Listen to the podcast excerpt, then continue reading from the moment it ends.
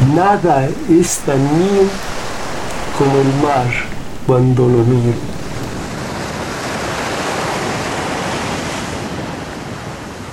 Nada es tan mío como el mar cuando lo miro. Qué manera de decir tanto en una sola línea. Y esa línea es de Elías Nandino, poeta jalisciense. El desarrollo del párrafo completo Jalisco, tierra de escritores.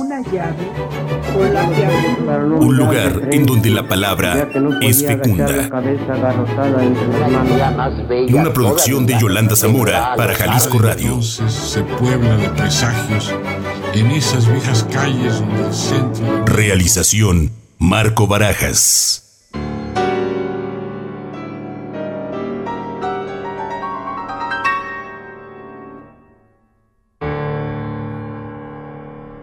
Y he querido iniciar, sí, con una línea del poeta coculense Elías Nandino, Nada es tan mío como el mar cuando lo miro, porque en esta línea encontramos toda la fuerza del eros vital de la poesía de Nandino, metáfora del mar y su ímpetu cautivante, así como la intensidad del aquí y ahora, el momento, el segundo en el que miramos el mar dice Nandino, y el mar nos pertenece. Es al poeta Elías Nandino a quien en esta ocasión dedicamos nuestro programa de la serie Jalisco, Tierra de Escritores, un lugar donde la palabra es fecunda. Jalisco, tierra de escritores. Originario de Cocula, Jalisco, en donde Nandino nació en 1900, la obra poética de Nandino es vital, plena diríamos, para continuar con nuestra referencia marina, volcada como una gran ola sobre sí misma y al mismo tiempo siempre en busca de un espíritu afín que la reciba, la comprenda y la haga resonar desde la vida y por la vida. En Nandino nos encontramos un caso muy especial, porque su primera vocación fue la medicina. En 1930 se recibió de médico cirujano en la antigua Escuela de Medicina de la UNAM en la Ciudad de México. Se especializó en ginecología y cirugía de vientre en Francia e Italia. Considero que para Nandino definitivamente la medicina no fue una vocación fallida, porque él amaba practicar la medicina y ayudar y relacionarse con quien o quienes lo necesitaran. Decía Nandino, y lo cito, sin saber cómo, desde mi primer año de medicina, se hicieron camaradas los libros de poemas y novelas y los de anatomía, fisiología y terapéutica. El caso es que, continúa Nandino, al titularme yo, me sentía poeta y era médico. La medicina era mi esposa. La poesía mi amante. Así lo escribió Nandino en uno de sus textos confesionales que aparece en una publicación, primera edición de 1947, que reúne textos de canciones, color de ausencia y espiral. Reflexiono en este momento cuál sería el punto en el que se tocan aunque sea tangencialmente, la medicina y la poesía en andino.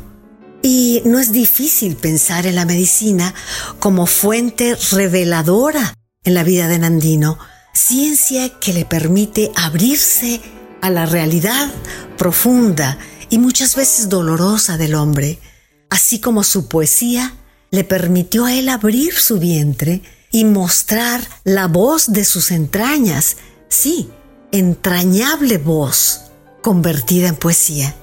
Sería imposible entender la poesía de Nandino sin considerar como protagonista fundamental a la corporalidad. Un ejemplo son sus décimas al corazón.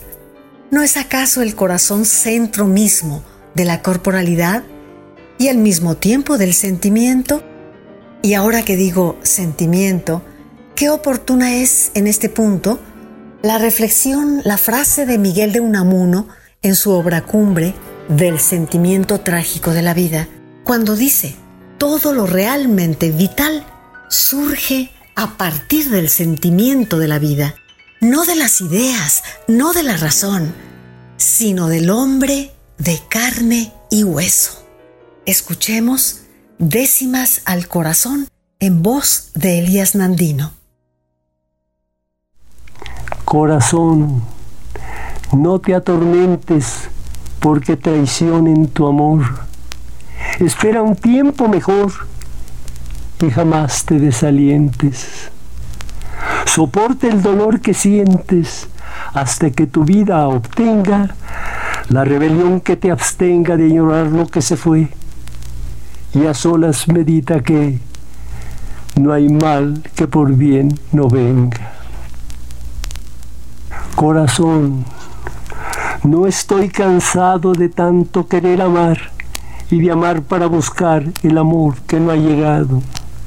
Sigue conmigo enraizado en un pacto que persista mientras la esperanza exista, que aunque suframos engaños, no hay mal que dure cien años, ni cuerpo que lo resista. Corazón, ¿cómo has sufrido por mi culpa? Yo lo sé, pero no pierdas la fe ni te des ya por vencido. El amor que no ha venido pronto vendrá, ten confianza, y sin medir la tardanza, que en mí tu vigor perdure, que mientras la vida dure, lugar tiene la esperanza. Antes, al verte sufrir, corazón, yo no entendía, y aunque tus penas veía, nunca las pude asumir. En cambio, hoy sé compartir el suplicio que te enciende, porque ya mi vida entiende que existen en conclusión razones del corazón que la razón no comprende. Jalisco, tierra de escritores. La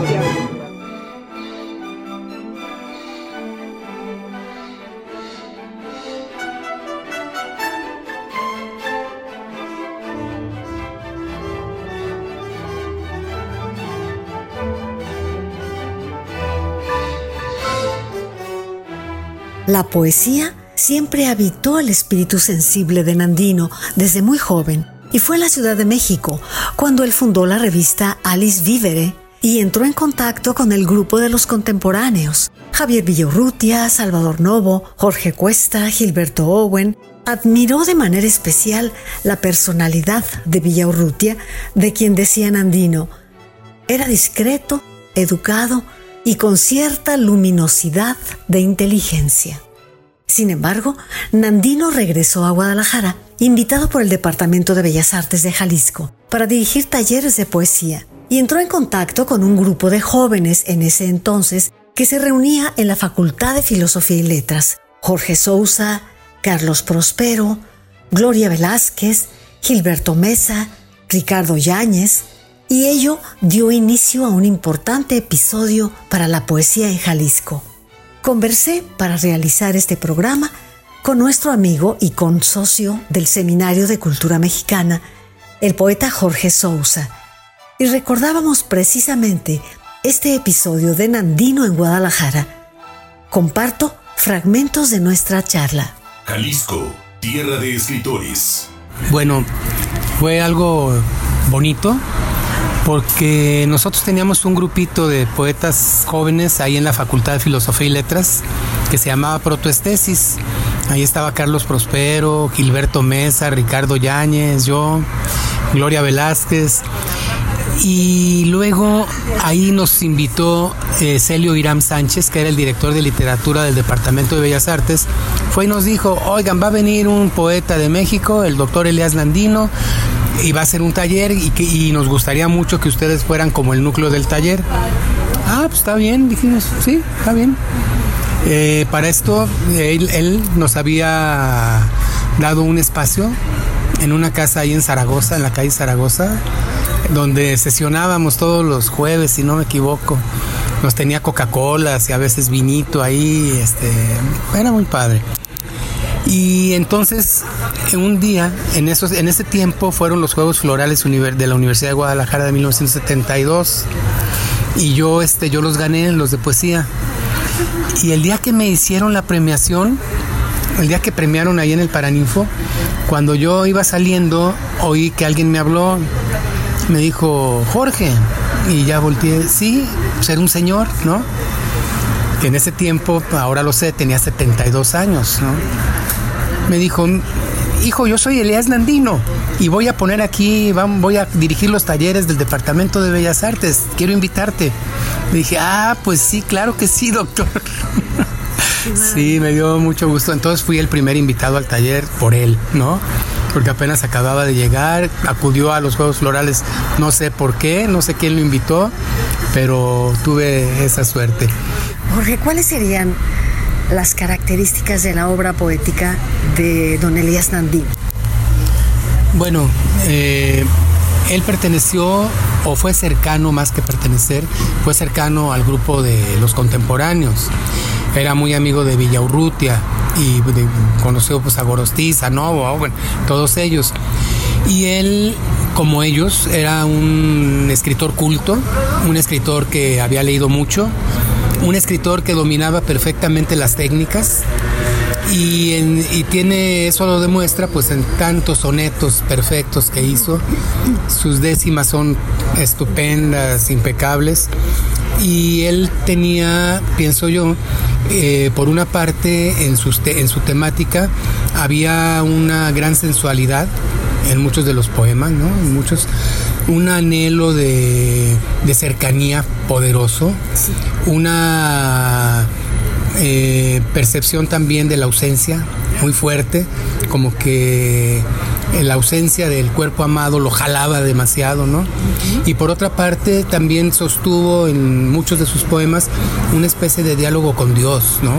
En muchos de sus poemas también eh, buscaba encontrarse en ese diálogo, ¿no? Y, y creo que de alguna forma se encontró en tanto que se fue definiendo e identificando en, esa situación, ¿no? Jalisco, tierra de escritores. Jorge, yo mencionaba hace un momento el hecho de que su primera vocación fue la medicina y nunca la rechazó. En realidad amaba la medicina porque servía a los demás. Y al mismo tiempo se sintió poeta. Él habla de cómo al salir de medicina, él también se sentía poeta cabalmente. Y fíjate, nunca eh, descalificó esta profesión, al contrario, yo siento que se tejen mutuamente de una manera maravillosa o para usar un adjetivo entrañable. La medicina, el abrir las entrañas y el abrir las entrañas como metáfora poética. Sí, es cierto, sí. Y nunca renegó de ninguna. Y él decía en cierta forma que la medicina era como su esposa y la poesía era como su amante, ¿no? Así lo había dicho, lo dijo muchas veces. Además era una persona muy generosa, muy chistosa, era, siempre tenía humor, siempre estaba eh, eh, tratando de ayudarnos. A nosotros los que estuvimos en su taller, pues nos publicó poemas en la revista Siempre, en El Heraldo, en Excelsior, que por ahí los ustedes tener yo también todavía esas, esas hojas de periódico, ¿no? Para ti como poeta, Jorge, ¿qué significó Nandino en tu vida?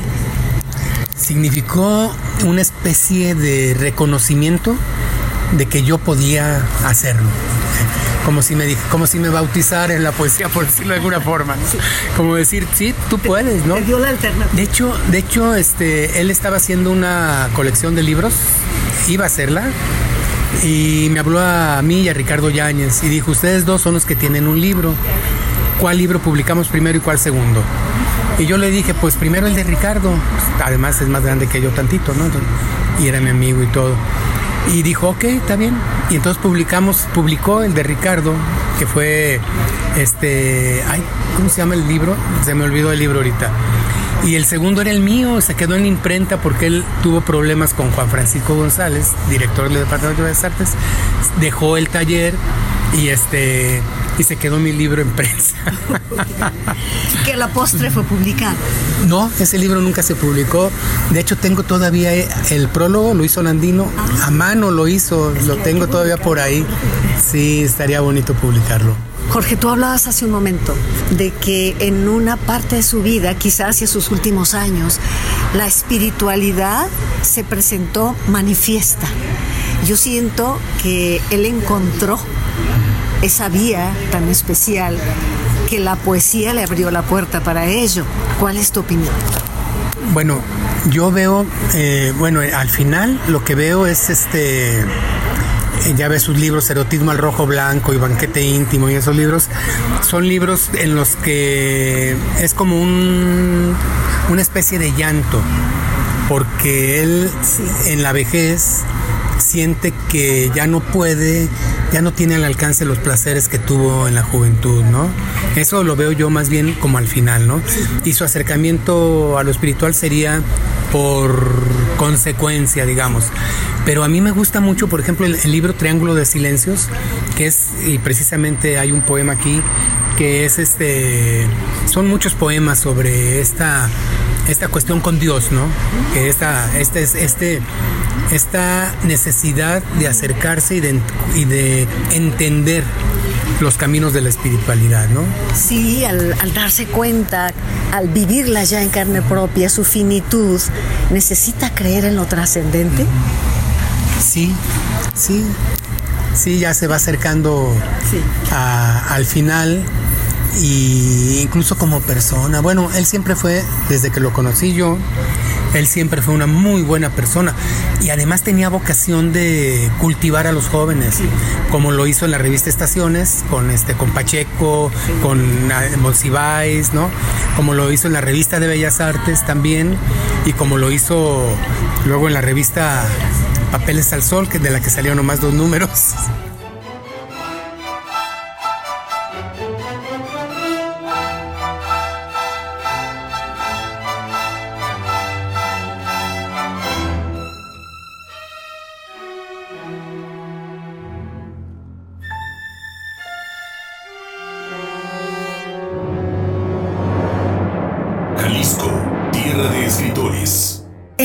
Elías Nandino, además de la condición humana como profunda inspiración, dominaba el oficio del poeta, los recursos, las formas clásicas de la poesía. Hemos hablado de las décimas, pero también las liras, la octava real, el romance o canción y por supuesto el soneto. Escuchemos ahora un soneto perfecto de Elías Nandino en voz de Jorge Sousa. Naufragio de la duda Pertenece al libro Triángulo de Silencios, que fue publicado en 1953. Dudo mi Dios y sin embargo creo con el abismo oscuro de mi mente que existe tu poder omnipotente en todo lo invisible y lo que veo no es mi culpa si a veces soy ateo cuando la angustia, con dictado urgente, blasfema con su voz desfalleciente en medio del misterio en que buceo. Si me diste sentidos limitados, ciego cauce de instintos sublevados y el pulso de un espíritu sediento, ¿Para qué me permites la locura de querer descifrar tu esencia pura si no puede abarcarla el pensamiento?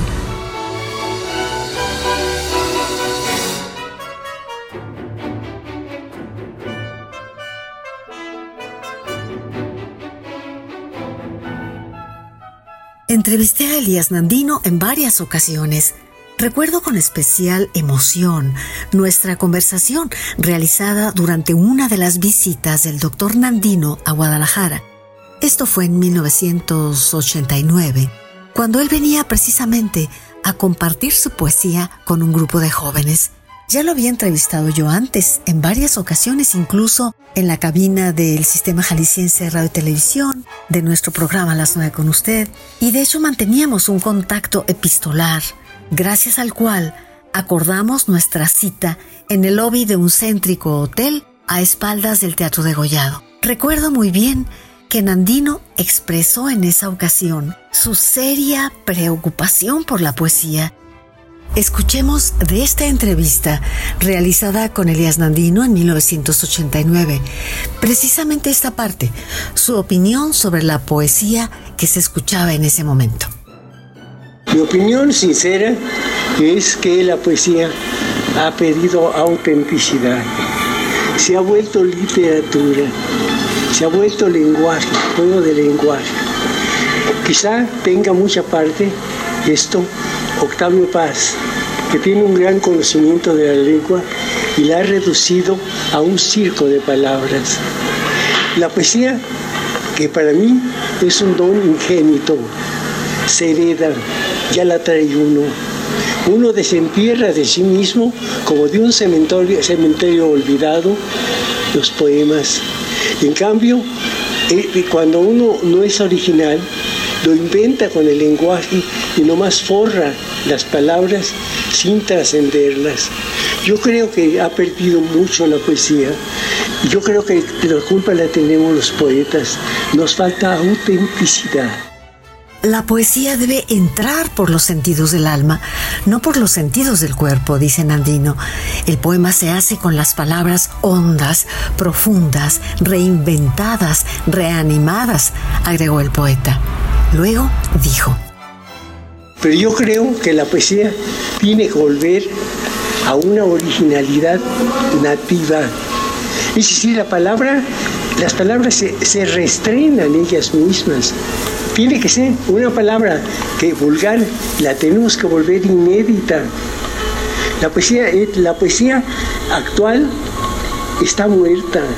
Está muerta porque no ponen el alma en las palabras, porque no las sufren, hay que querer decir y querer decir y decir con hondura toda su biografía de uno de dentro y que salga impregnada en las palabras. Si un poema no lo conmueve a usted, entonces pues, no es poema. El poema que no dice no es poema, es poema de plomo. El poema se hizo para decir y para no para oscurecer un poeta debe de abrir el lenguaje para que la gente comprenda el poema. Maestro, si las palabras están tan gastadas, ¿habrá que inventar nuevas palabras? Sí, está sucediendo. Vamos adquiriendo neologismos y cosas para, para ir sustituyendo. Pero también el mundo va imponiendo las palabras mecánicas o palabras astrales y todo que ya van entrando en el lenguaje. Por eso es tan necesario que una gente no sea anticuada en su lenguaje porque hay que actualizar, hay que hablar con el lenguaje de hoy. La gente que escribe con el lenguaje de ayer está perdida, porque es un lenguaje viejo, gastado. Escuchemos ahora esa voz de Nandino, ese poema que emerge de lo más profundo de sí, desenterrado de sí mismo, usando sus propias palabras, a manera de un grito que clama la impotencia y al mismo tiempo el anhelo de unión perfecta entre dos seres de su libro Río de Sombra, 1935, escuchemos en la voz de Elías Nandino el poema En tu cuerpo. ¿Por qué no soy yo tu cuerpo sobre mi cuerpo desnudo para abrazarme a mi tronco y sentir que soy yo mismo ascendiendo por mis muslos?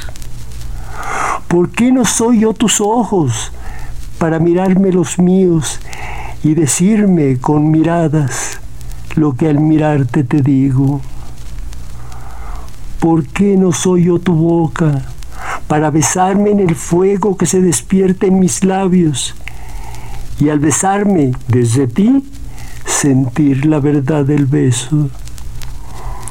¿Por qué no soy yo tus manos para jugar con las mías haciendo idilio de tactos?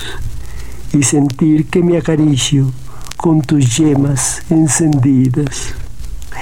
¿Por qué no soy yo tu vida para sentir lo que siento desde tu propia existencia y sufrir en tu cerebro mi dolor del pensamiento? Quisiera ser vaso y vino, las raíces y las ramas, la ribera y la corriente, la campana y el sonido, el combustible y la llama. Sigue durmiendo sin verme, que yo, despierto a tu lado, vuelo al vuelo de tu sueño y estoy tan cerca de ti que respiro por tu cuerpo. Jalisco, tierra de escritores.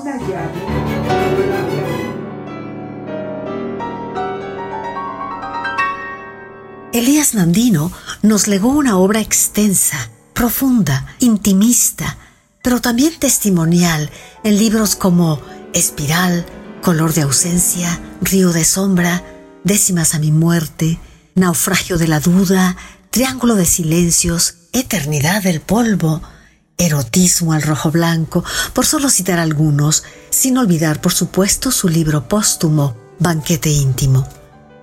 En cada uno de sus poemas están presentes las constantes en la poética de Nandino. Es el poeta que se inmola, exuda amor, destila nostalgia, transpira suavidez del cuerpo, su inútil anhelo de fusión, de fusión sin esperanza, latidos de eternidad que finalmente logran resonar ahora y para siempre en su poesía. El poeta sufre, la angustia existencial no le es ajena. Y la poesía, dice Nandino, es un consuelo. Tengo fe en la poesía.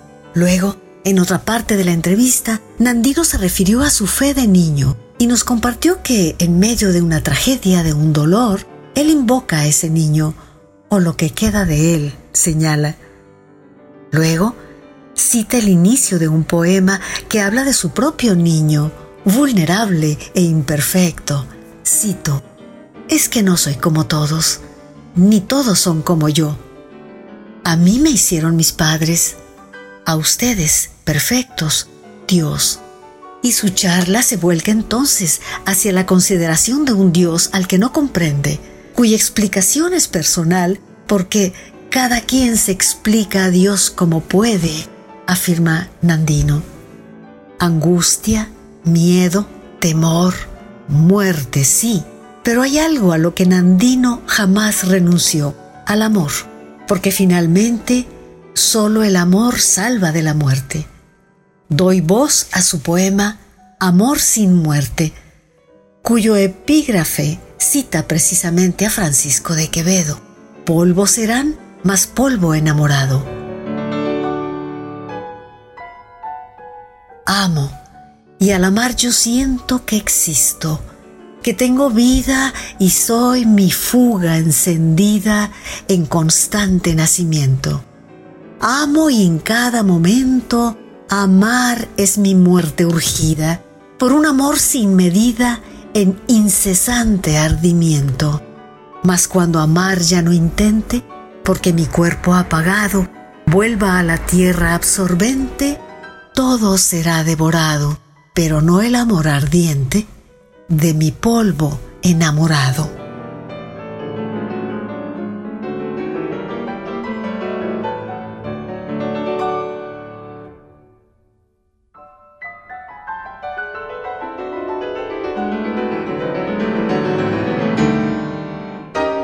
Elías Nandino murió el 3 de octubre de 1993 y nos dejó su póstumo grito en el que ratifica subraya y celebra la vida. Escuchemos su voz para cerrar nuestro programa de hoy. Epitafio.